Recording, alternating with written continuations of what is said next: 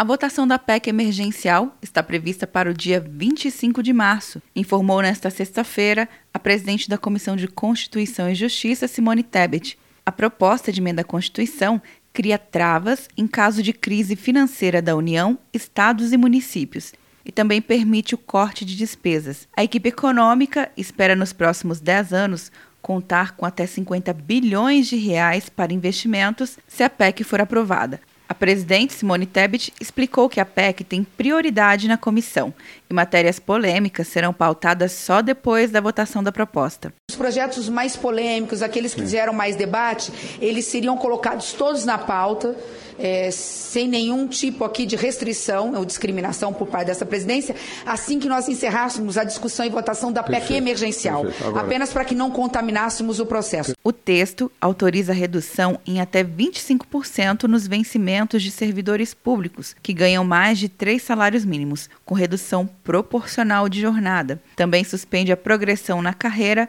e os concursos públicos durante o período de ajustes. Quer um ano sem mensalidade para passar direto em pedágios e estacionamentos? Peça a Veloy agora e dê tchau pras filas. Você ativa a tag, adiciona veículos, controla tudo pelo aplicativo e não paga mensalidade por um ano. É por tempo limitado. Não perca. Veloy. Piscou, passou. De Brasília, Luciana Castro.